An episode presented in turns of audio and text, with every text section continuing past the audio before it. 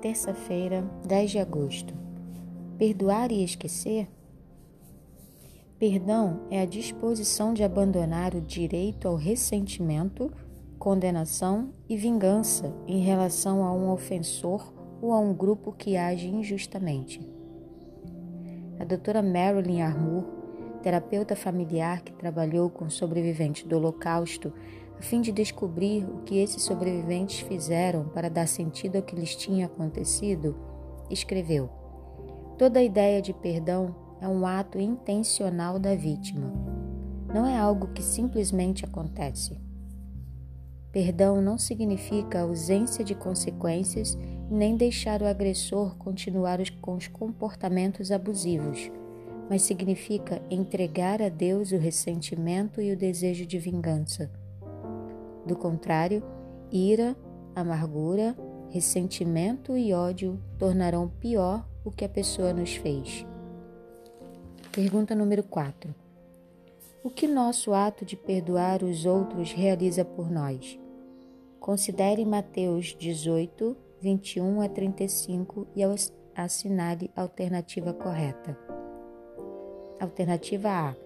Ao perdoarmos os outros, recebemos o perdão de Deus Alternativa B: o perdão de Deus é suficiente, não precisamos perdoar os outros.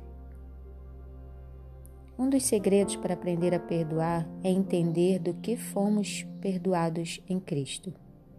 Todos pecamos, não apenas contra outras pessoas, mas também contra Deus. Todo pecado é de fato cometido contra o Criador. No entanto, em Jesus, podemos reivindicar o perdão completo por todos os pecados, mesmo sem merecermos, por causa da graça de Deus para conosco.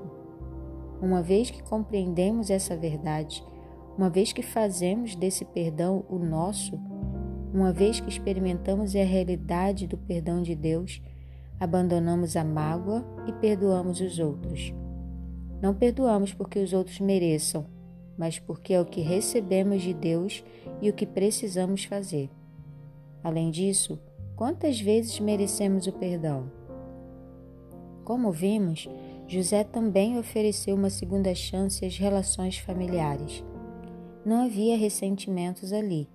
Ele não se voltou às coisas que tinham acontecido no passado. É difícil recomeçar em uma família em que as pessoas se especializam em descobrir a melhor maneira de ferir os outros.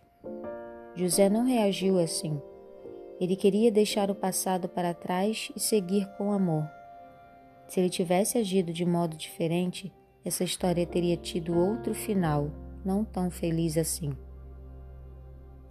Bem-aventurados aqueles cujas transgressões são perdoadas e cujos pecados são cobertos.